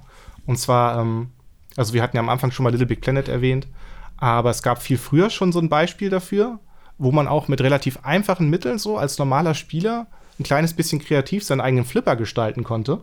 Mit so kleinen Versatzstücken. Und äh, das funktionierte spielerisch wohl auch schon ganz gut. Das hieß Pinball Construction Set ähm, ja, von Bill Budge und von EA damals vertrieben. Zuerst kam das auf dem Apple II 1983 und äh, später dann Atari 800, C64, DOS und so weiter. Und ähm, da hatte man halt äh, ja auch schon so kleine Physik- und Schwerkraft-Elemente äh, natürlich, musste man mit einberechnen, äh, damit halt äh, die vorgegebenen Versatzstücke dann sozusagen die Kugel richtig durch den Flipper ge geleiten. Kennt ja jeder das Prinzip. Und äh, damals noch mit Leveltausch per Diskette. Und was auch interessant, was ich interessant fand in dem Zusammenhang, mit 300.000 Einheiten war das halt ein Riesenerfolg. Was heute wahrscheinlich ja nicht mehr ganz so der Fall wäre, außer bei einem kleinen Indie-Titel vielleicht. 300.000 ähm, ist schon okay. Ja. Ja. Und das wurde dann fortgeführt, äh, ja, was auch nur bedingt halt wieder auch in unsere Kategorie passt, weil es halt auch schon relativ professionell wurde. Es gab so Sachen wie das Shoot 'em Up Construction Kit von Sensible Software, wo man dann halt, äh, ja, so kleine Arcade-Shooter gebastelt hat. Und, ähm, oder zum Beispiel auch äh, Roblox, das war dann 2006, beziehungsweise schon ab 2004 eigentlich, äh, hieß zuerst Dynablox, das ist so eine Online- Also eine Mischung aus, aus, aus Editor und äh, MMO, äh, in dem man komplette kleine Spiele wie Shooter und so weiter auch basteln kann. Alles so in einem ja, Lego-Look, sag ich mal. Und es richtet sich halt auch an ein relativ junges Publikum, weil die halt frei sich da austoben konnten und bauen konnten schon von Minecraft. Ähm, ja, das, das streifen wir halt deswegen auch quasi nur, äh, weil es nur bedingt da reinpasst. Und ähm, was so ein bisschen in der Zukunft das Ganze auch noch weiter ausbauen könnte, das sind die Titel Rec Room und Facebook Horizon im VR-Bereich. Beziehungsweise Rec Room kann man auch so normal am PC spielen zum Beispiel oder ich meine auch mobil. Und äh, da ist es halt einfach so, dass bei diesen Titeln ist es so ähnlich wie in Roblox, bloß dass man halt alles, was man macht, macht man in dieser Welt. Also es ist schon so ein bisschen wie eine frühe Version der Oasis aus Ready Player One, dass man wirklich einfach von Raum zu Raum wechselt und in einem Raum stehen halt meinetwegen zehn Leute mit ihrem Make-up-Pen und bauen halt gerade irgendwie eine Landschaft und dann macht man mit, geht einfach in einen anderen Raum, spielt eine Runde Paintball und sowas halt. Ist alles noch relativ simpel vom Aussehen her, aber es ist schon alles so konsistent in seiner eigenen Welt online. Ähm, da spielte natürlich auch das Thema Moderation und Überwachung wieder eine wichtige Rolle, bestimmt irgendwann. Und äh, aber so die richtige, den richtigen Impuls in diesem Bereich schaffte halt 2008 Little Big Planet auf der PlayStation 3 von Media Molecule. Und das war einfach so, ja, also das hat halt diese ideale Mitte getroffen aus Einsteigerfreundlichkeit, äh, tollen Bastelmaterialien, die auch so ein ganz, ganz haptisches Feeling mit reingebracht haben beim Basteln. Ja. Also, ähm, dass man dadurch noch viel stärker motiviert wurde, wenn man alles so aus irgendwie Geleeartigen Objekten und, und was weiß ich, Krepppapier und was es da alles gab, Metall, also alles, was man sich nur vorstellen kann, was auch richtig schön glänzte, dann äh, mit der PlayStation 3-Grafik konnte man das halt so schön umsetzen dann. Und ähm, es gab auch, es ist wahnsinnig charmant auch präsentiert, weil du halt merktest, dass da richtig viele Künstler mit dran gearbeitet haben, mit Leidenschaft. Und äh, unheimlich charmant war dann halt auch der, die, der komplette Story-Modus mit Sackboy, der auch ein schönes Maskottchen war dann für Sony von dem Zeitpunkt an. Also einfach ein wahnsinnig tolles, kreatives Gesamtpaket, was dann auch wahnsinnig coole äh, Levels von, von, von der Community hervorgebracht hat. Und äh, ja, das mit den coolen Bastelmaterialien, die das alles so ein bisschen vertrauter auch gemacht haben, dann für neue Zielgruppen. Und, ja. ähm, und die ja ähnlich, weil ich das vorhin bei Shenzhen erwähnt hatte, die ja auch äh, auf ähnliche Art und Weise dort mit den Bauteilen, die sie da hatten, Sachen gebaut haben, die im Grunde andere Spiele äh, nachbauen, gell? Mhm. Als das, was Little Big Planet eigentlich war, nämlich, nämlich ein Jump'n'Run. Ja, stimmt, ja. da waren ja auch komplett andere Genres möglich. Gut, dass du das ansprichst. Ja. Also im, im, Kern war es natürlich so ein Jump'n'Run Spielbaukasten, aber ja die, also die Community war da derart geschickt und kreativ, dass sie zum Beispiel einen kompletten Taschenrechner mit Seilen gebaut haben. Also, dass über mechanische Seilverbindungen quasi Schaltungen imitiert wurden. Und einfach durch ja. die Physik-Engine hattest du einen kompletten Taschenrechner, der mit über ganz viele Rollen halt die Sachen berechnet hat. Mechanischer ja. Taschenrechner. Oder ähm, natürlich auch, also sogar Sachen aus der Ego-Perspektive wurden irgendwie hingetrickst und äh, Shooter und alles Mögliche. Und in, in, Little Big Planet 2 wurden viele dieser Sachen dann natürlich auch standardmäßig umgesetzt, damit man sich noch besser austoben konnte. Ja. Aber ich glaube, Media Molecule war selbst teilweise überrascht, ähm, was die Leute mit diesen Werkzeugen alles bauen konnten. Ja, das stimmt. Das stimmt echt. Und ähm, das Prinzip wurde dann noch aufgegriffen und in die 3D-Welt schon 2012, oder vorher war es halt ja schon bei ähm, Roblox, aber 2012 kam dann halt auch wieder diese einsteigerfreundliche spielerische Version mit Game Globe im Browser von äh, Haptico und Square Enix. Und das lief schon damals teilweise über Streaming. Das heißt, Teil, Teile der Welt wurden gestreamt. Es war dann auch, es gab auch manchmal so einen leichten Input-Lag, lief aber eigentlich schon erstaunlich gut. Und da konnte man halt ganz einfach so schöne kleine 3D-Welten, 3D-Plattformer, 3D-Rätselspiele, kleine Rollenspiele bauen und so weiter. Und äh, ja, da ist, merkt man halt, was äh, ein großes Problem allgemein bei solchen Spielebaukästen ist, wenn sie nicht erfolgreich sind. Denn das Ding wurde schon nach einem Jahr abgeschaltet und alle Kreationen waren dann halt auf Nimmerwiedersehen verschwunden, weil man halt immer diese Online-Verbindung brauchte. Ja. ja. Ähm, so ähnlich, äh, also nicht ganz so krasses Schicksal, aber ein ähnliches Schicksal blüht ja auch Super Mario Maker, was ab April 2021 keinen Upload und keine Website mehr hat. Ähm, ja, wo ich schon erwähne, Super Mario Maker war dann halt die ganz einfache Variante, wo man äh, also sehr professionelle Plattformer auch für Speedruns und so weiter erstellen konnte, aber nicht so kreativ sich äh, austoben konnte wie bei Little Big Planet und ähnlichen Spielen. Aber mhm. dafür war es halt echt wahnsinnig intuitiv und schnell vor allen Dingen auch. Bei Little Big Planet muss man bedenken, da sitzt man ja trotzdem ein paar Stunden bis ein paar Tage, bis man dann was wirklich Vorzeigbares hat. Und ja. bei Super Mario Maker kannst du in ein paar Minuten ein lustiges Level zusammenstecken. Einfach ja, aber, aber es ist wirklich ähm, tragisch, dass über den meisten äh, dieser Kreativbaukästen wirklich dieses Damoklesschwert ja. schwebt. Ähm, ich denke zum Beispiel auch an Project Spark. Das war ja das äh, Microsoft-Gegenstück genau. zu, zu Little Big Planet ein bisschen. Was ziemlich schlecht lief technisch leider auch. Genau, und was ja dann auch äh, eingestampft wurde. Ähm, jetzt kann man nur hoffen, dass, dass es Dreams ein bisschen besser geht. Genau, und ähm, da bin ich ähm, dann halt auch so ein bisschen skeptisch, vor allen Dingen, weil es bei Dreams dann wieder in so eine Richtung geht, wo Leute halt wieder noch mehr Zeit als bei Little Big Planet investieren müssen. Ja.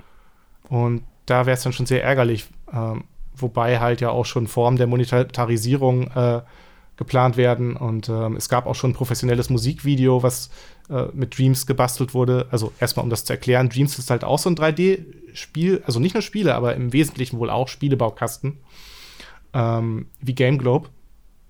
Aber der hat halt auch äh, Media Molecule-typischen, sehr künstlerischen Ansatz.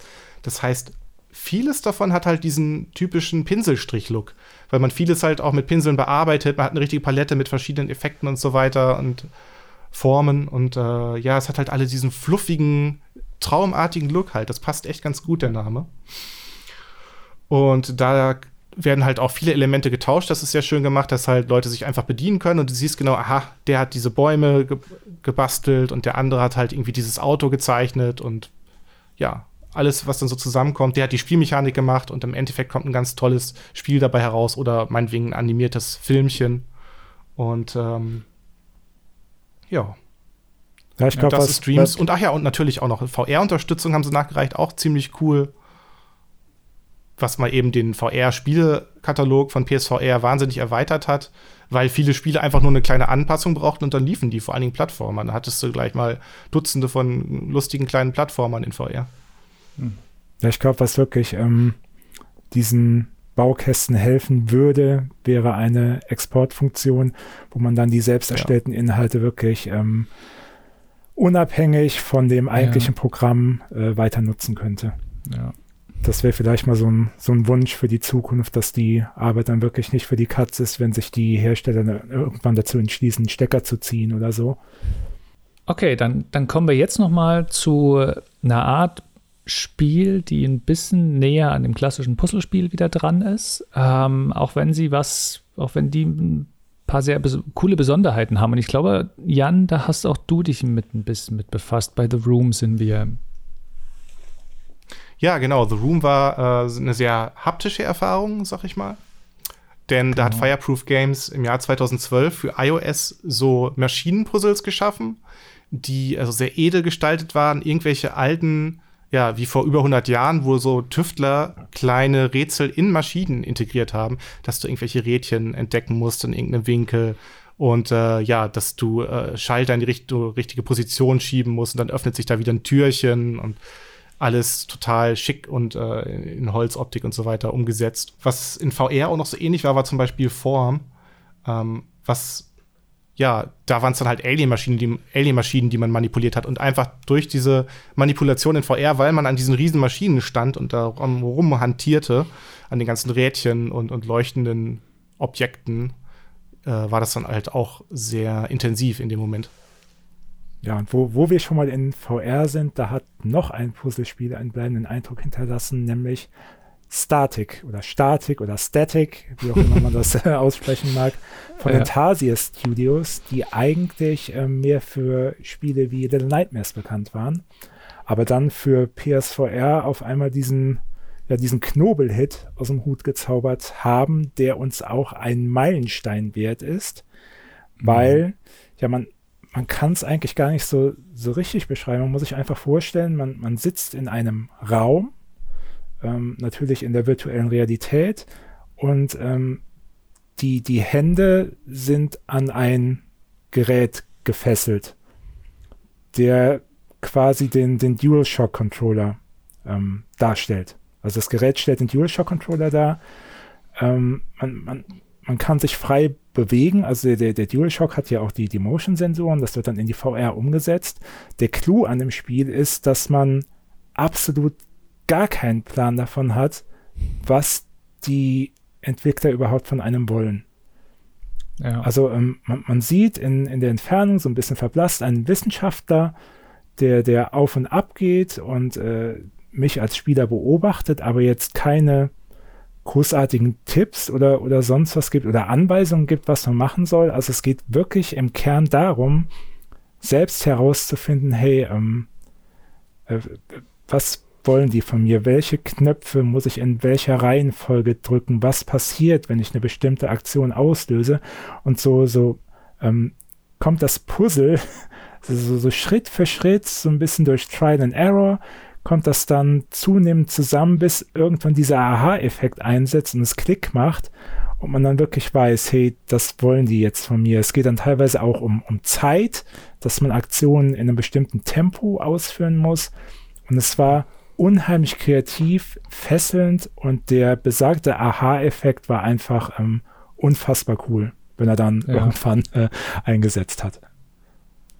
Ja, einfach dieses, ähm, was, die, was die beiden Spieler halt so an sich haben, dieses, diese, diese, man hat so eine fast so eine mysteriöse Box, sag ich mal, vor sich oder eben ein kleines Maschinchen und muss so haptisch rausfinden, drehen und gucken. Also, dass wirklich so ein kleines Ding selbst so faszinierend ist und dass man das erkunden kann, das ist einfach wirklich ein cooles, ein cooles Konzept, das es sonst auch nirgendwo anders gibt. Und damit sind wir eigentlich auch schon damit sind wir am Ende ähm, ähm, der, der Betrachtung, was, was äh, für uns Meilensteine, was prägende Spiele sind. Es gibt noch, es gibt unheimlich viele andere Puzzlespiele, die wahnsinnig gut sind. Zuletzt kam Manifold Garden raus, was ich fantastisch fand. Ähm, Starseed Pilgrim, ähm, äh, ich sage dazu nichts, einfach mal, das ist wirklich ein famoses, famoses, kleines, super vertracktes, cleveres, auch erzählerisch geschicktes Puzzlespiel. Ähm, Snipperclips würde Jan erwähnen. Genau, Snipperclips, ja, das war ähm, vor allen Dingen kooperativ besonders lustig. Also ich habe noch nie bei einem ja. Puzzlespiel so viel gelacht wie da, wenn man sich gegenseitig zurechtschneidet und dann mit so Physikspielereien halt Bälle und, und Flüssigkeit und so weiter an den richtigen Ort bringt. Ja. ja. ich muss an dieser Stelle einfach noch mal kurz ähm, das wunder wunderbare Spiel Abysma empfehlen. Das kam irgendwann Anfang der 2000er raus. Ähm, eigentlich auch ein cooles Prinzip, aber was es besonders für mich persönlich gemacht hat, ist, dass ich da den Soundtrack für schreiben durfte mit dem wunderbaren Programm Fast Tracker. Ähm, aber davon abgesehen, wenn man es noch irgendwo findet, ich glaube, es ist mittlerweile wirklich verschollen, ähm, erlebt man auch ein sehr cooles Puzzlespiel, was manche Dinge etwas anders macht, als man es vielleicht von vielen anderen Spielen her kennt. Mhm. Genau. Ja, das, genau, wie du schon sagtest, die, die Mechanik ist ja oft, oft, oftmals das da und das machen, das gelingt vielen Puzzlespielen, dass sie eine interessante, spannende ähm, ähm Mechanik haben, die, die, irgendwie anders ist. Ähm, genau, völlig das, durchgeknallt war ja auch Scribblenauts zum Beispiel, was wir auf jeden Fall auch noch erwähnen sollten. Da hast du einfach irgendein Wort oder Wortkombination eingegeben, die dir in den Sinn kam, wie zum Beispiel äh, T-Rex, der dann einfach drin rumlief in dem Level, oder Ninja-Haie, die dann halt aggressiv an, ja. angriffen, sofern sie irgendwie an dich herankamen. Und äh, dieser Gegenstand oder diese Figur erscheint dann. Und äh, ja, es ist jetzt kein Meilenstein für uns, weil es halt noch nicht so richtig ausgefeilt war, naturgemäß, weil du hattest dann halt auch so übermächtige Figuren wie Gott oder einen Raketenrucksack, mit dem du re relativ gut überall hinkamst. Aber es war auf jeden Fall eine unheimlich abgefahrene und lustige Idee und die ja. auch für sich schon erstaunlich gut funktionierte, sagen wir mal so. Also wir hoffen, es war, es war interessant, äh, unser, unsere Reise in die, in die knifflige Vergangenheit der Puzzlespiele. ähm, ich denke, da hat jeder irgendwann damit ähm, mit zu tun gehabt, auch weil die schnell mal gespielt sind, weil es die in so großen Varianten gibt, weil die so häufig kopiert werden. Tetris läuft auf jedem Toaster heutzutage. Wahrscheinlich sogar auf Kühlschrankmonitoren oder so. Ja, es wäre nicht das Schlechteste. Nee, absolut, absolut. Aber dann käme man gar nicht mehr zum Essen, wenn es in der Küche laufen würde. Wir bedanken uns auf jeden Fall, dass ihr ähm, uns zugeschaut habt und ähm, genau, freuen uns bis zum nächsten Mal. Ähm, bis dahin. Tschüss. Tschüss. Jo, ciao.